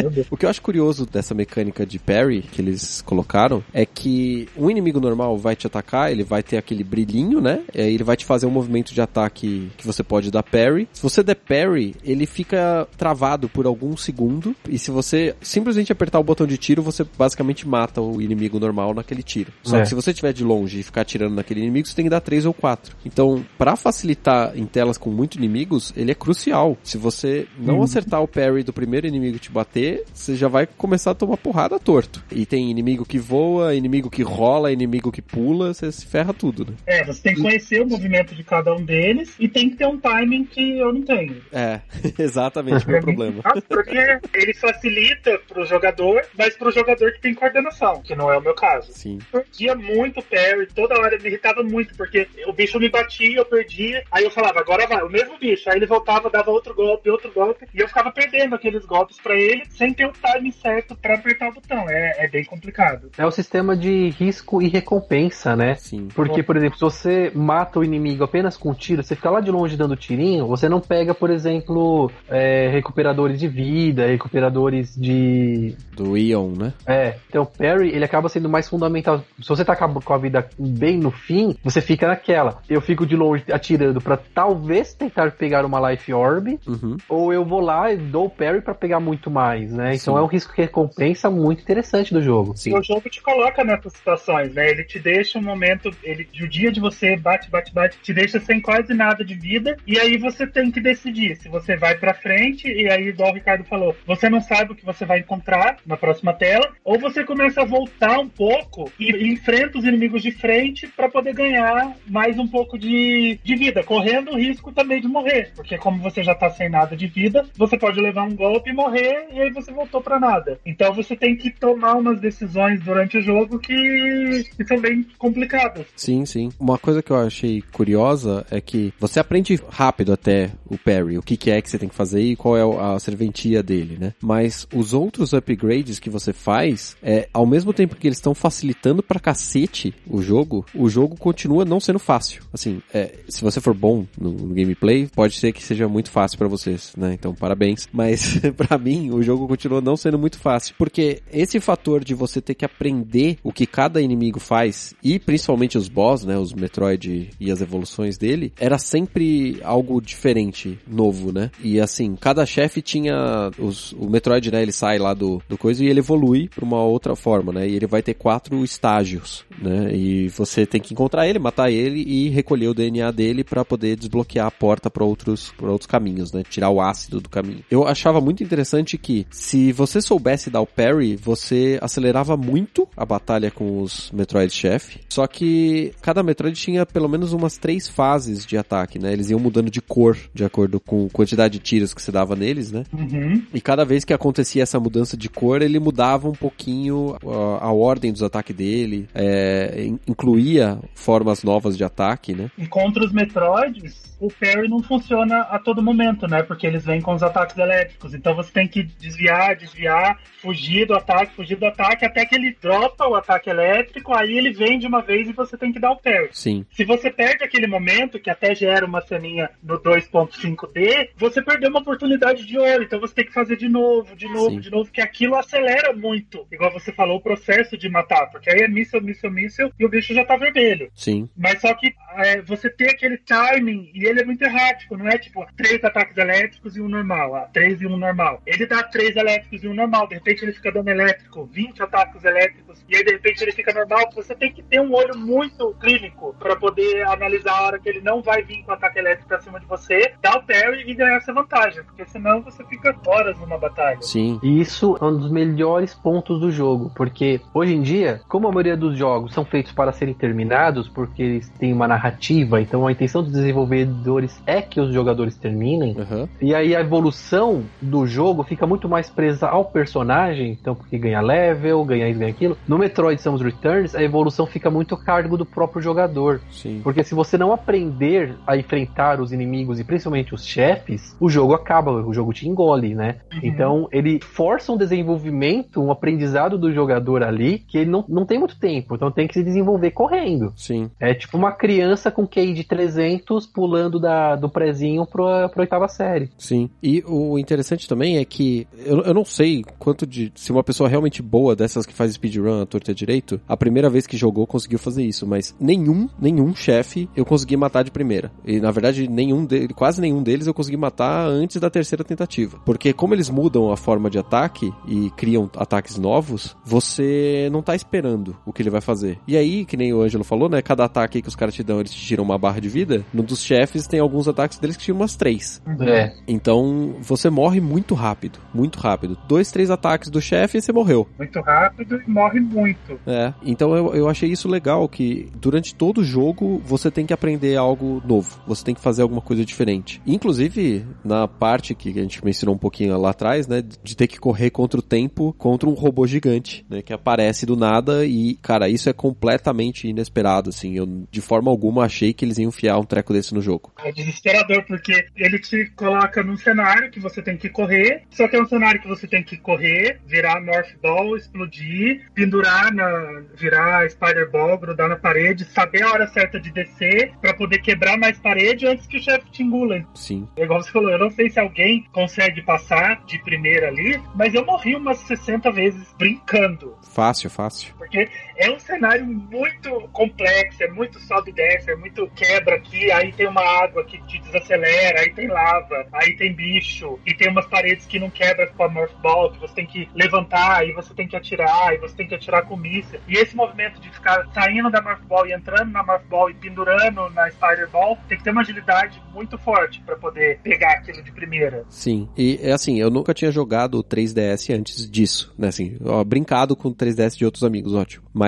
um, por muito tempo, eu nunca tinha feito. Então, o direcional do 3DS pra mim não era natural. E ficar colocando pra baixo nele pra virar Spider Ball é, era estranho. E eu não tava acostumado também a ficar batendo na tela pra poder virar Spider Ball, né? Porque você dá um toque na tela e você vira bolinha, né? Então, assim, eu toda hora apanhava do controle, porque eu não tava acostumado com o formato do DS. Então, assim, já era difícil pra mim, porque eu tava desesperado com o tempo. Era mais difícil porque eu não tinha coordenação suficiente e eu não conhecia o controle. Então, é, assim, eu terminei o jogo com 95% e 19 horas de jogo, né? 19 horas no cronômetro dele. Mas eu acho que ele não conta das vezes que você morreu. Não, não conta. E dessas vezes que o Ângelo falou que você morreu umas 60 vezes, eu devo ter morrido mais ou menos disso ou mais. E só naquele pedaço eu devo ter gastado pelo menos umas duas horas. Ah, tranquilo. Eu fiquei muito tempo, muito tempo. Eu gostei tanto desse, dessa parte e do confronto contra o chefe, né? O nome dele é Juggernaut. Juggernaut. É. Ele se tornou já um dos meus cinco chefes favoritos de toda a série, assim. Foi muito legal. Foi, que nem você disse, Renato, foi algo muito inesperado no jogo. De repente, aquele bichão perseguindo a gente. Sim. E daí, poxa, mas fala aí, quando vocês conseguiram derrotá-lo, ah, que sensação deliciosa, hein? Fala aí. Nossa, deu um alívio, cara. Depois de todo o trabalho, depois de. Você não acredita. A hora que você mata ele, simplesmente você não acredita. Você fala, morreu, né? Ele vai levantar e vai, vai te matar, de, vai vir atrás de você de novo. É, é o tipo de chefe bem legal, o tipo que eu gosto, que ele judia de você, ele te, te dá uma dor de cabeça, mata, mata, mata, mata, mata você. E aí a hora que você consegue matar ele, você tem aquela sensação, sabe? Boa, de puta pariu, eu consegui, sabe? Exatamente. Eu acho que ele. A gente tem essa parte que a gente tá falando, né? De ter que ficar fugindo dele. E tem a, a parte que você enfrenta ele, né? É, a batalha com ele, final, pra você derrotar ele pra valer, eu acho que foi uma das que eu demorei mais tempo pra entender qual era a lógica dos ataques que eu tinha que fazer pra derrotar. É, de ter que virar bolinha, de virar Spider Ball, subir na- no, no, no drill dele, né? Na, na- sei lá qual é o nome daquele treco que ele fica girando lá. E entrar e apertar a bombinha e depois ele troca o laser dele de duas pra três, depois de três pra quatro e ficar girando em torno dele e ele te dá choque. Cara, eu perdi mais umas duas horas ali fácil pra conseguir entender todas as todas as mudanças de ataque dele, assim. Eu morri pra cacete com esse cara. Eu, eu, eu até acho ele um puta chefe, mas é, é porque eu tenho muita raiva dele, cara. Muita raiva. Mas, mas é uma raiva merecida, então tá tudo bem. Sim, não, eu, eu achei interessante, porque se fossem só os 40 Metroids e você ficar fazendo ali, o jogo seria. é, não, não seria chato, porque ele, era, ele é muito divertido o tempo inteiro, assim. Eu sempre me diverti jogando ele. É, tanto que, mesmo morrendo infinitas vezes, eu nem ficava puto, exceto nessa parte do robô. Mas é, ele dá uma refrescada na própria dinâmica do jogo, porque ele quebra essa dinâmica de você estar caçando Metroid duas vezes, né? Então eu achei isso bom pro jogo, pra você quebrar um pouco da expectativa do que viria e apresentar algo novo pro jogador, né? Pra mim foi totalmente surpreendente, porque é, eu já tive muitos problemas em ficar vendo vídeos demais de jogo e depois não viver a experiência, sabe? Não, Sim, não gostar da experiência. Eu tive um problema muito sério assim, com um Zelda. sim. Isso foi extremamente ruim pra mim. Aham. particularmente ruim pra mim. E aí eu parei de ver vídeo. Eu vejo o anúncio, eu vejo o primeiro anúncio, um ou outro trailer. É até difícil pra gente não ver, porque a gente tem que. A gente trabalha com isso, a gente tem que postar, né? Sim. Mas muitos dos trailers eu posto sem ver. Então eu não tinha visto ele ainda. Eu vi que tem trailers dele depois, já tinham divulgado ele amplamente. Mas pra mim ele foi uma surpresa porque eu não tinha visto ele. É, também não. Então, a hora que ele apareceu, eu fiquei muito assustado. Na primeira vez que ele começa a te perseguir, eu falei, meu, o que que é isso? O que que esse negócio correndo? E depois, a hora que ele aparece pra você, é. Pra mim foi sensacional. Mesmo que você já conheça ele, que você já tenha visto ele, o confronto que você tem direto com ele é bem surpreendente, é bem legal. É dá uma, uma novidade, traz uma novidade pra série. Sim. Uma coisa que a gente tava falando, né, aqui de, de morrer muito jogando, né? Eu morri pra cacete jogando esse jogo e tem uma coisa que eu achei importante eles terem feito pra diminuir o nível de frustração que você sente quando você tá tentando descobrir uma forma nova, a forma de matar os chefes principalmente, que foi ter save points antes e depois do chefe. Quando você abre a porta pra entrar no chefe, ele tem um save point, um save point não, ele tem um, um save state, digamos assim, né? Se você desligar o videogame, você perde. Uhum. Mas ele tem um save state ali, então se você morre e der continue, ele volta exatamente na hora que você tem que abrir a porta pra enfrentar o chefe de novo. Eu achei isso essencial pra você não desistir do jogo. assim. Sim, porque é, é fácil dar uns quits. Nesse momento que ele te, te persegue, foi o primeiro quit que eu dei no jogo. Eu não tinha como salvar, eu fechei o 3DS, o o bom do 3DS é isso, você fecha, ele fica Stand-by, né? ali sem gastar bateria. E eu cheguei a ficar uns dois dias com ele ali fechado, eu não joguei mais. Aham. Depois eu fui lá com muita calma, abri, ele volta de onde parou, e aí eu fui e passei. Às vezes você precisa mesmo de um tempo, Sim. sabe? Pra... Eu e também porque eu tava jogando muito, igual o Ricardo falou, eu devo ter jogado o jogo todo em coisa de uma semana. Aham. Sabe? Então eu tava jogando direto, joga, joga, joga, joga, joga. E chega uma hora sua cabeça fica, né? Bitolada demais. Então às vezes é bom, você dá um rage quit rápido, Sim. desvia, fecha o 3DS, pega no dia seguinte, e aí você passa. Lógico, eu não passei de primeiro, continuei morrendo, mas sua cabeça tá um pouco mais fresca, você consegue trabalhar melhor aquilo e, e você passa com uma, uma tranquilidade melhor, você não fica com raiva do jogo. Sim. Como a gente estava falando de Metroid, é um jogo, entre aspas, de terror, e ele te dá susto, o Samus Returns, ele te mostra aonde os Metroids estão, ele começa a apitar, né, então você sabe que já, você já tá entrando no cenário que o Metroid vai aparecer, mas isso não quebra esse clima de terror do jogo, porque ainda assim, dentro do cenário, ele consegue te dar um susto. Sim. Porque você sabe, o negócio tá apitando, pem, pem, pem, sem parar, vermelho. Só que aí o bicho vem, quebra uma parede, pula na sua cara e ainda assim você leva aquele susto. Sim. Legal, então até o que eles mostraram isso, eles facilitaram, mostraram onde estão os Metroids, mas não quebraram esse clima de urgência e terror que o Metroid consegue oferecer. Sim. Eu sou do tipo que. Eu conheço muitas pessoas que são contra esse tipo de checkpoint antes de um chefe, porque isso facilita o jogo. Ah, sim. Porém, eu, não- eu não concordo. Eu acho que hoje em dia nós temos que fazer. tentar fazer game pros dois. Assim, fazer game pra galera novata, que, que precisa também desse checkpoint, ou galera que não tá tão acostumada com o jogo. E, e, assim, o game, mesmo com checkpoint, ele é. O Metroid Samus Returns é um jogo desafiador, mas ele não é um jogo cruel. Não. Tipo, ele não rouba, ele não rouba, ele não assalta o jogador. Quando você morre, você sabe que foi culpa sua. Sim. Não foi um erro do jogo que te fez morrer ali. Sim. Então esses checkpoints, eles são, eles são extremamente válidos, porque você lá que o nem o Angelo falou, você morreu, beleza, você deu, você quitou lá, você não jogou o videogame na parede porque você é legal. E aí você vai lá, fecha, encosta, vai tomar um chá. Eu sou do tipo que toma leite com café pra caramba. Então, vou lá, faço um café. Isso aconteceu muito quando eu tava enfrentando o Ridley. E daí eu, eu fui lá, morria, respirava, sentava lá, tomei um chá, assisti alguma coisa, voltei, entendeu? Então, assim, é muito válido, foi uma escolha muito acertada mesmo. Sim. Uma coisa é, curiosa, né, que a gente tá falando de fechar o videogame e tal, é, eu tava alternando entre o Mario Odyssey e o Samus Returns. Então eu jogava o Mario Odyssey em casa e jogava o Samus Returns no metrô. Né? Então eu jogava basicamente 40, 45 minutos por dia. Então eu demorei esses dois meses aqui de 2018 para jogar o jogo inteiro. Teve uma vez que eu resolvi que eu ia jogar antes de dormir, o Samus Return. Falei, ah, vou explorar aqui um pouquinho, né?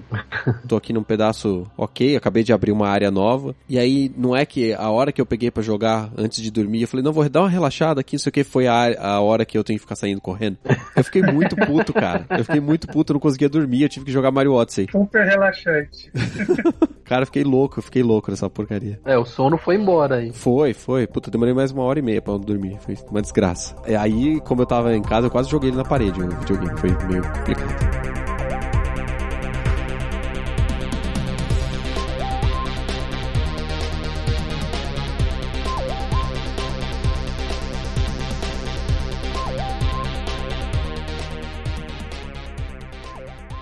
A gente tá falando ainda dos chefes, etc. E agora uma parte mais spoiler do, do coisa, porque essa é a coisa que é completamente nova no Metroid 2 é, os returns em relação ao Return of Samus do Game Boy, que é o que o Ricardo já mencionou rapidinho ali, talvez você não tenha percebido, que é a presença do Ridley, que no Metroid 2 do Game Boy você mata os 40 Metroids, você encontra o, o ovinho do Metroid e vai embora, acabou o jogo. É, não tem mais nada para você fazer. E nesse, nessa versão remake, você encontra o Metroid, começa a sair, aí você pode decidir explorar as áreas de novo para quebrar os, os cristalzinhos lá, né? Que o Metroid vai comendo os cristalzinhos e liberando umas áreas que você não tinha liberado até agora. E aí você sobe lá pra superfície para ir embora e na hora que você chega na sua nave tá o Ridley, mecânico lá, né? Pra você enfrentar. Então é, essa foi mais uma surpresa que eles colocaram né, nesse remake. E ele é o que faz a amarra com o Super Metroid, né? É, exatamente. Com, obviamente com o Metroid original e com o Super Metroid, né? Pra fazer essa ponte aí toda. E ele faz a ponte, inclusive, é, com o Metroid Fusion. Mas a gente já,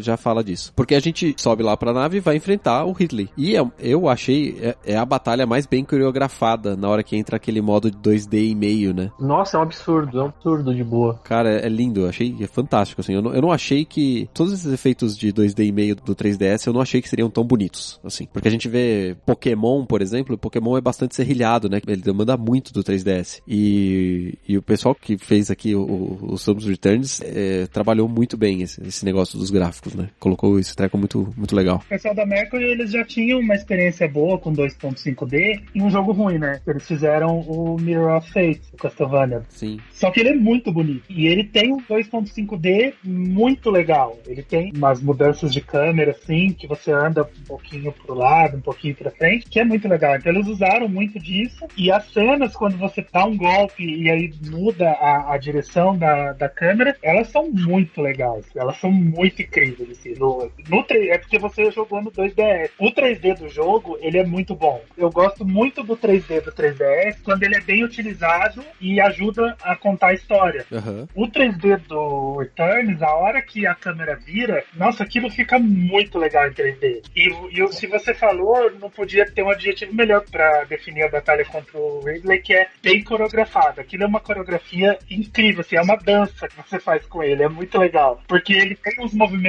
muito mais é, previsíveis do que os Metroids, e isso é proposital, porque você já tá cansado, você já não quer mais aquela batalha, sabe? A batalha é intensa, é extremamente difícil, mas ele tem uns movimentos muito mais previsíveis. Sim, mas os ataques dele dão muito dano, cara. Morria direto do mesmo jeito. Os ataques dele são até previsíveis, mas são tão rápidos, principalmente o ataque que ele dá com a cauda, que é, é difícil você fugir daquilo. Uhum. Então você tem que ter muito. tem que ter um olho muito clínico, ficar muito atento, porque ele vai dar aquele ataque que dura aqui meio segundo e você tem que desviar, porque se você não desviar, você vai perder. Sim. É uma dança que você faz com ele ali. Ficou muito legal para fechar o, o jogo. Sim. É, é que é muito difícil. Eu gostei muito dessa luta, assim. Previamente a isso, nós temos o confronto contra a Rainha Metroid, que também é muito boa. Ah, é, a gente nem citou, né?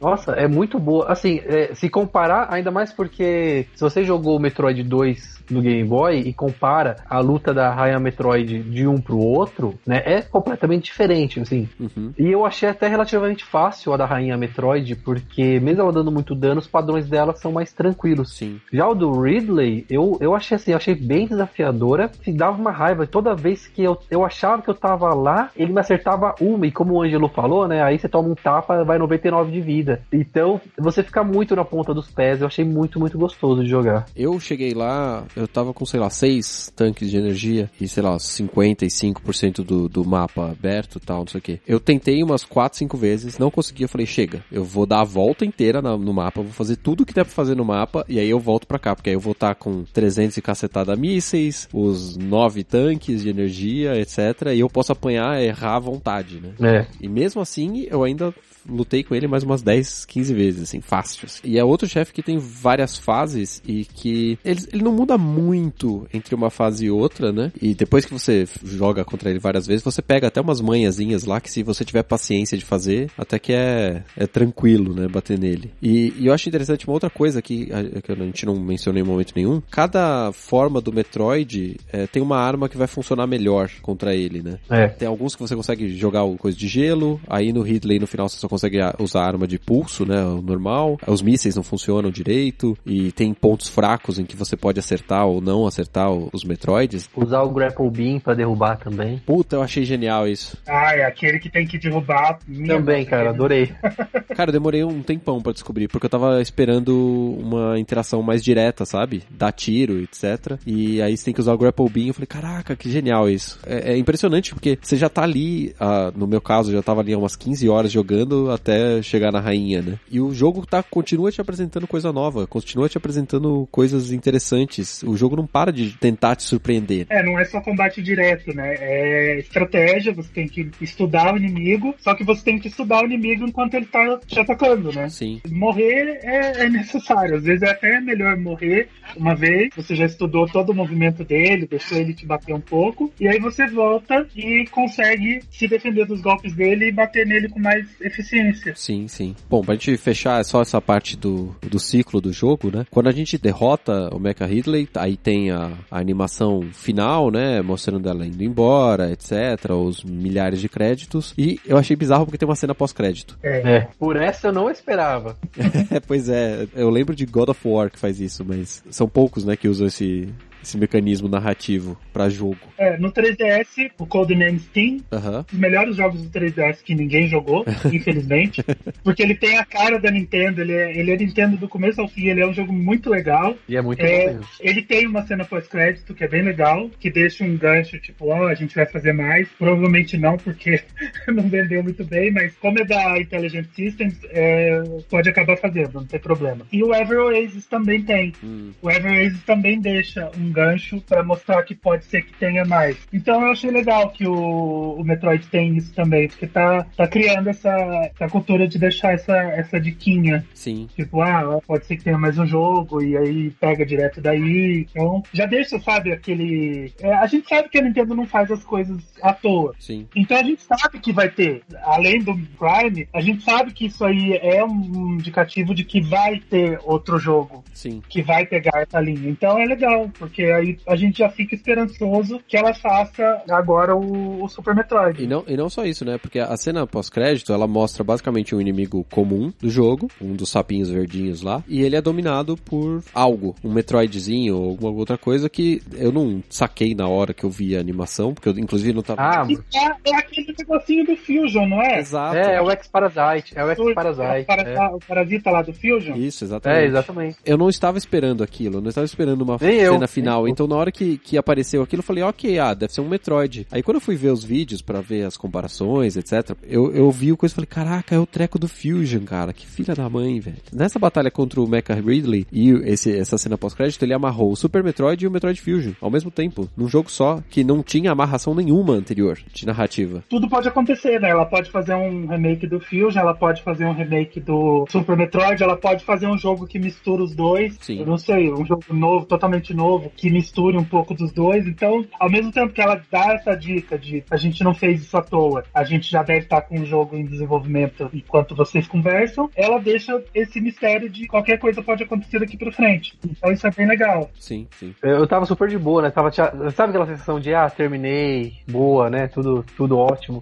E daí, de repente, eu vi lá o bichinho, daí veio o X-Parasite. Na hora eu já gelei. Porque eu falei assim, meu, será? Eles vão anunciar esse ano? Vão anunciar esse ano. E nós estamos em dia 27, a gente tá gravando esse dia 27 de fevereiro de 2018. E nada de Metroid Fusion Remake. Uhum. E assim, é batata. O Ângelo tá certíssimo. Vai, vão anunciar. Eu duvido muito, muito, muito que saia pro 3DS. Eu acho que esse navio já se darpou. Uhum. Então, assim, eu tô esperando e torcendo muito pra antes, porque eu acho que ele vem. Ele pode vir até antes de Metroid 4, Prime 4. Não é muito porque difícil, eu, bem provável. Eu tenho, eu tenho minhas dúvidas de que Metroid Prime 4 sai esse ano. É, eu ainda tenho minhas dúvidas. Eu acho que é 2019 eu também. também acho. E se não for 20? É, eu acho que tem tudo pra, pra sair antes esse Metroid Fusion Remake para o Switch. E uhum. eu acho que ele tem cara de jogo digital only com poucas cópias de, é, físicas, sabe? Uhum, sim. Eu acho que vai ser feito, é, desenvolvido pela própria Mercury Steam e por aí vai. Mas assim, é batata. Batata que Metroid Fusion vai, é, Remake vai sair. Assim espero, uhum. né? Porque a gente, quando a gente vê esse o histórico, quem acompanha a Nintendo, quem estuda, assim, sabe o que ela faz, sabe que ela não faz essas coisas à toa. Ela já fez isso com Zelda muitas vezes. Ela deu dica no jogo, dica, dica, dica, e aí ela vai e lança. Sim. A Link Between Worlds, ele é cheio de referência a Majora's Mask. Cheio. E não era à toa. Ela foi e anunciou Majora's Mask 3D, sabe? Então é, faz isso mesmo. Então, Pokémon tem muito isso também. Sim, então a gente sabe que isso não foi feito à toa. A gente sabe que isso vai acontecer, igual o Ricardo falou, pode ser que saia antes do Prime. Tem mais chance de sair antes do Prime, eu acho, porque se eles usarem a mesma engine, é, já tá meio caminho dado, né? Uhum. Ele é um jogo 2D, querendo ou não, ele acaba sendo um pouco mais simples do que fazer um Metroid Prime. Sim, é mais rápido, mais barato, é, é muito mais fácil de fazer. Sim, e otimizar o Metroid Prime pro Switch também talvez não seja uma tarefa tão simples, dependendo de quanto bonito eles querem fazer o jogo, né? E quanto grande também. Exatamente. Vide Doom, que é um arregaço no, no computador e que eles conseguiram fazer um porte brilhante, eu diria até, pro, pro Switch, mas que dá um trabalhinho, né? Com certeza. Não é vou fazer para amanhã e tá tudo certo. Principalmente porque o Metroid Prime, ele tem muito mais chance de você enfiar bug lá dentro. Quando você está fazendo movimentação 3D, ele gera um nível de complexidade bem mais perigoso pro desenvolvimento do jogo, né? E, e, eu falei bug agora, esse jogo eu não sei se vocês acharam, mas eu não achei nenhum bug. Eu não achei nada. Nada, nada, não, não notei nada não. E, e eu pesquisei muito sobre o game depois e não vi nada gritante não. Cara, esse jogo é um jogo grande, assim, ele, ele é um jogo importante, ele é um jogo pesado até pro 3DS e os caras fizeram ele redondinho, eu achei o um treco espetacular. Sim. Eu, eu não sei nem se ele tem update. Eu não, não sei se ele tem update não, não saiu nenhum. Não, né? Não lembro, não. Não lembro, não. Cara, parece até jogo antigo, né? Que os caras não fazem nada. Tá aqui, ó. O jogo tá pronto, é isso aqui. É um trabalho bem feito, né? Porra. não, é, a Mercury. Aquilo que eu falei do trabalho bem feito, né? É. A Mercury Steam fez um trabalho, assim, soberbo. Incluiu tudo que a Nintendo quer que inclua, né? A gente não falou dos Amiibo, mas, assim, incluiu a funcionalidade de Amiibo, com, é, incluiu algo para direcionar o jogador pro próximo jogo da série, trouxe coisas para novato, trouxe coisas pro, pro mais Então, assim, é um trabalho com muito carinho. Isso, claramente é um trabalho com muito carinho. Esse negócio do desenvolvimento da Nintendo eu acho bastante assustador, assim. Ela sabe o que ela tá fazendo, né? Que nem a gente já mencionou várias vezes aqui. Uhum. E às vezes parece que ela tá indo pro lado errado, assim, ou ela tá fazendo alguma coisa que não seja tão interessante. Ela arrisca bastante, né? Por causa disso. E vocês falaram aí de, do, do Metroid sair pro Switch e que o, o barco do 3DS meio que já, já tá encostando, né? Já tá sendo aposentado. Eu, eu acho que esse barco realmente do 3DS ele vai receber um título a mais de cada uma das principais franquias da Nintendo e já era. A gente recebeu o Pokémon, o Ultra Sun, Ultra Moon, a gente recebeu o Metroid, eu acho que a gente recebe mais um Zelda antes de fechar a caixa. Eu gosto de falar muito disso. O assunto aqui não é o 3DS, mas o 3DS ele vai encerrar com o Zelda. Vai ser o jogo assim que vai dar aquele ponto final no console, sabe? A medalha, né? É, a engine da Link Between Worlds está ali, prontinha. É muito fácil produzir em cima de. Eu,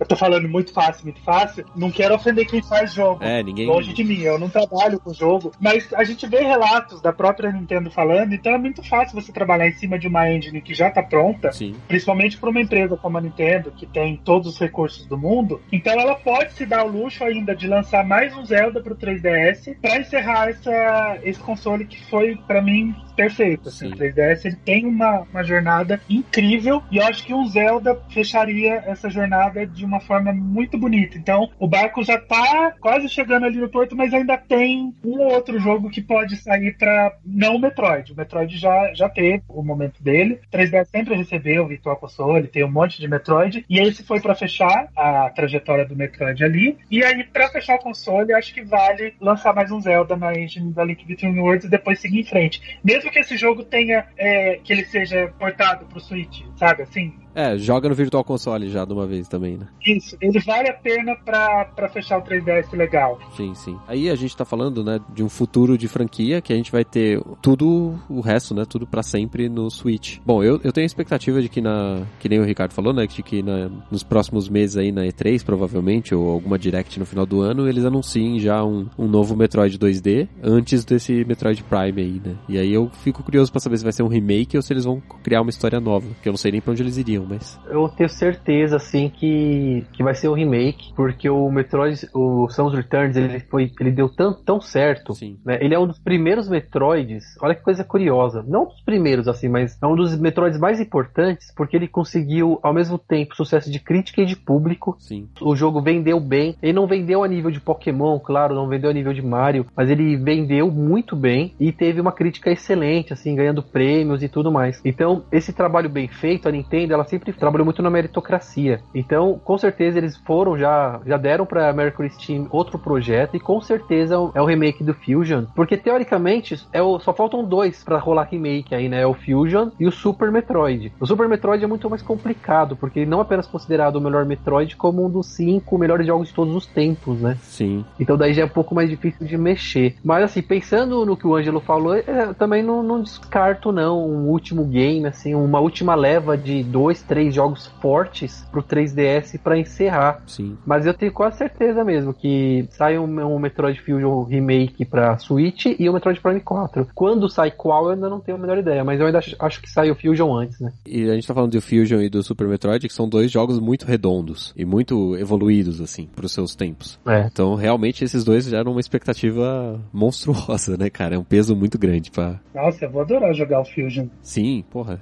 No estilo do Switch, porque no GBA ele já é absurdo, assim, você pega ele pra jogar no 3DS, ele rodando na tela do 3DS, ele continua bonito. Sim, O 3DS é uma evolução absurda em relação ao GBA e o jogo continua bonito, sabe? Então é aquilo que eu falei, no GBA ela criou uma série de jogos que eles não envelhecem. sim. Minish Cap, o Fusion, os jogos eles simplesmente não envelhecem, porque eles, eles já têm aquele estilo, sabe? Aquele, aquela, eles são redondinhos, sabe? Eles são bem feitos demais e às vezes é até difícil acreditar que o Minish Cap é feito pela Capcom, né? Então, gente-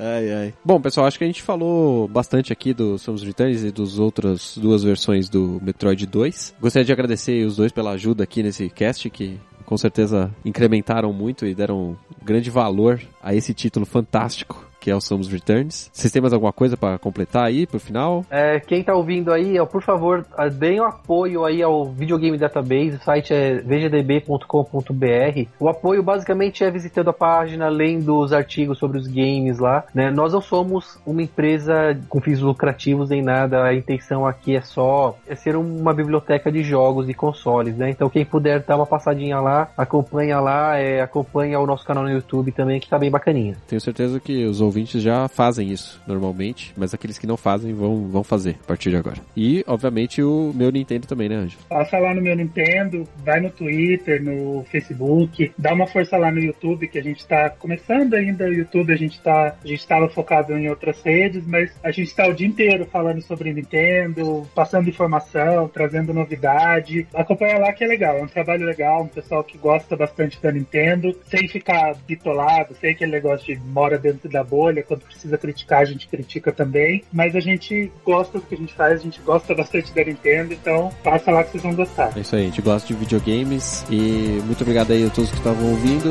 e até o próximo programa. Valeu! Até mais. Até mais, tchau, tchau.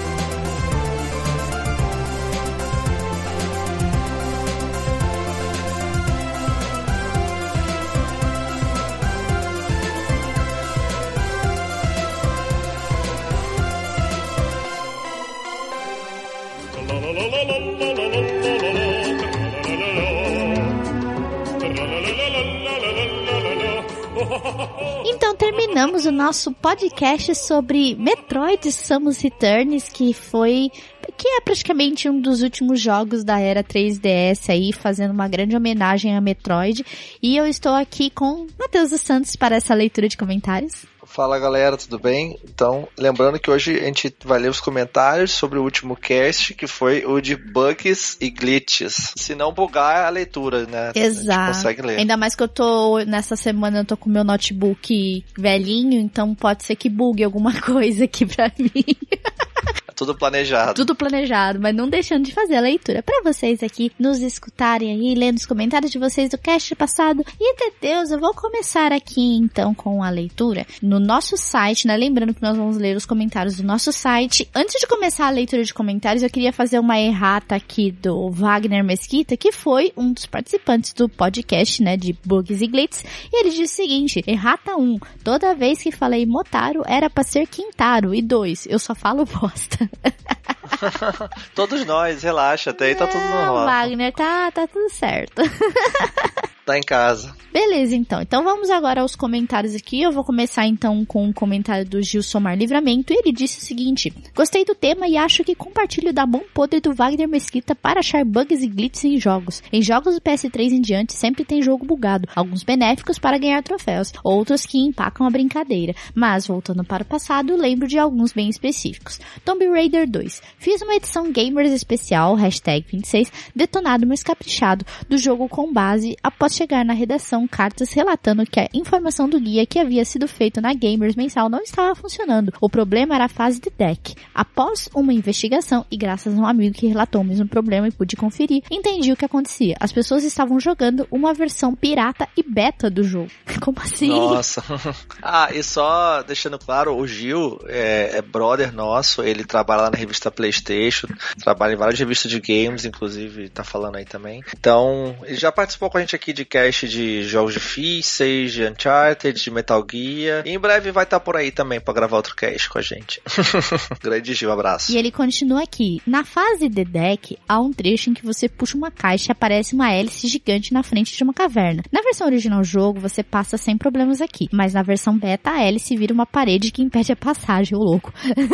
Eu lembro dessa hélice, eu lembro dessa hélice, mas a minha acho que não era bugada, não. Eu tô tentando lembrar dessa fase, eu preciso dar uma olhada depois. O Tomb Raider 2 é um dos, é o que eu mais gosto. Tem a parte que você entra na água, que você tem que ir lá no, dentro do mar, que você vai no, no lembra que tem um tubarão, que você Sim, sim, mergulha. sim. Aí você entra num navio naufragado dentro do mar e ele tá dentro de uma caverna subterrânea e lá dentro tem tipo um lugar que você explora dentro da caverna subterrânea, subma- é subaquática, Aham. no caso. Aí tem um lugar que tem uma hélice realmente, eu acho que deve ser lá. Caramba, velho, eu tô tentando lembrar dessa parte, mas tá bem. Eu voltei, na verdade, a jogar Tomb Raider 2, mas essa semana, porque é que eu tô sem PC, então meio que tá pausado. Eu não cheguei ainda no deck pra re- relembrar, né? Mas eu, na primeira jogatina, eu devo ter passado por lá, porque eu terminei. Os quatro primeiros Tomb Raider meus são todos terminados, é que realmente não lembro que parte que era essa. A solução que encontrei foi forçar um pulo impossível para alcançar uma fenda na parede.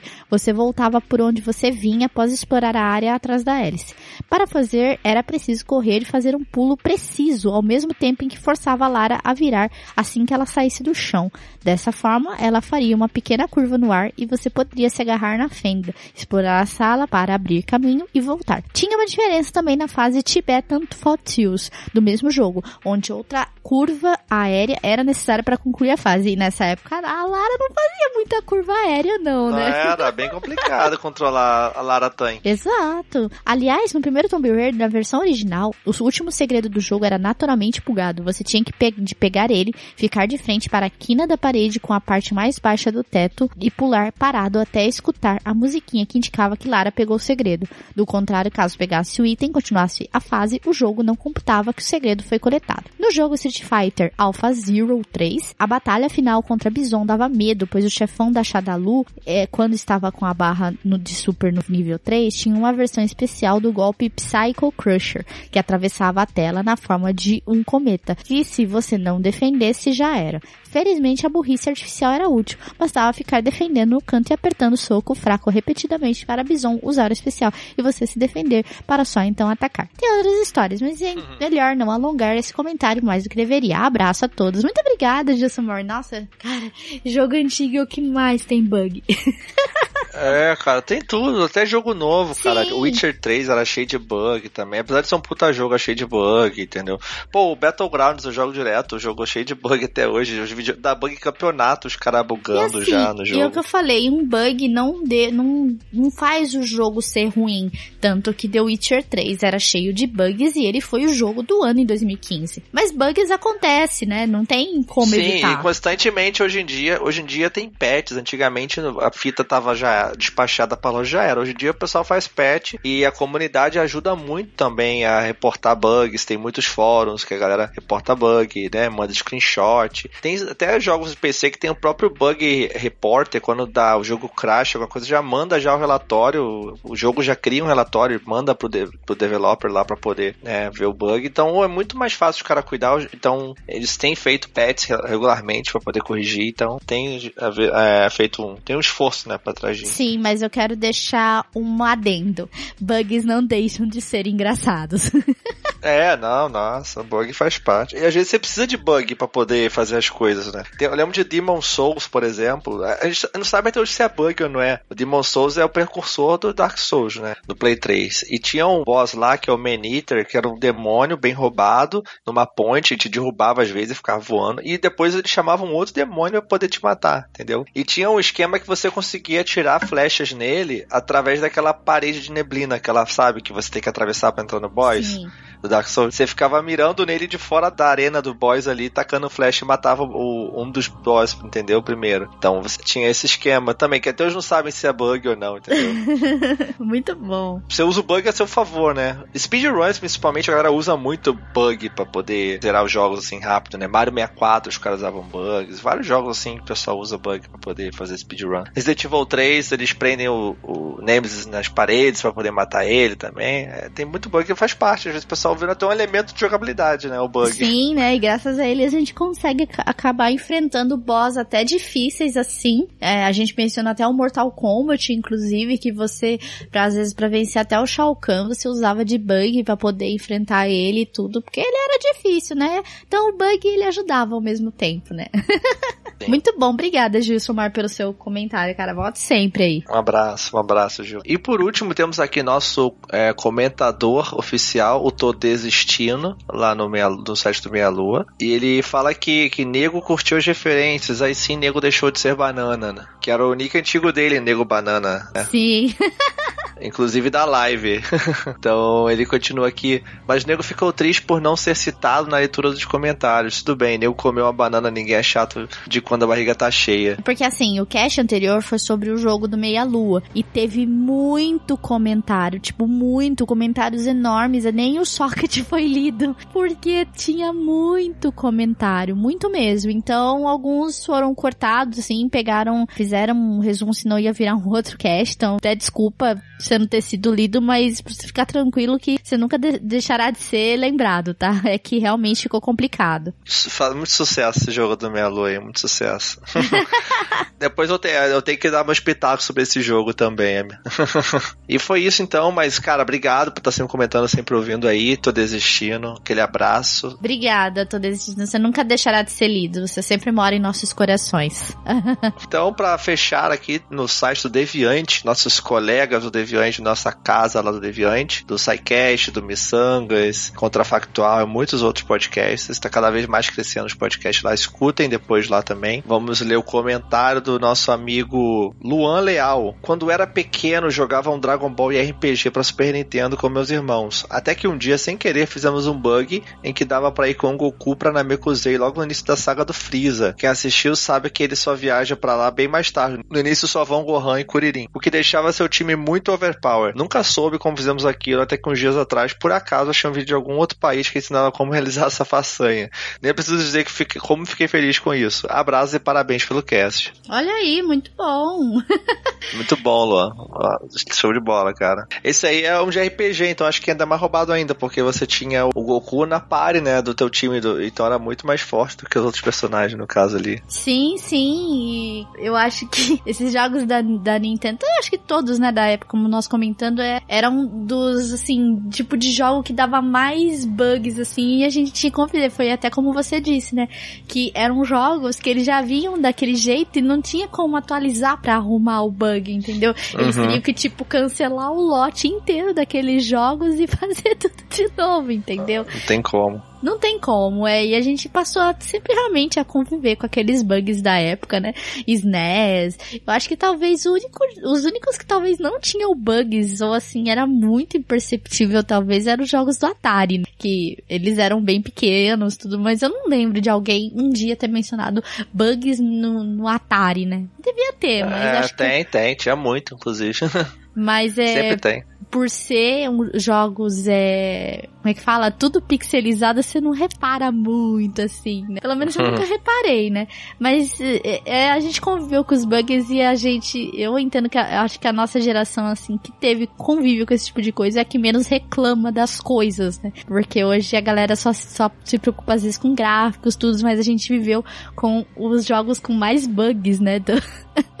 de cara que não tinha muito acesso às coisas antigamente, né?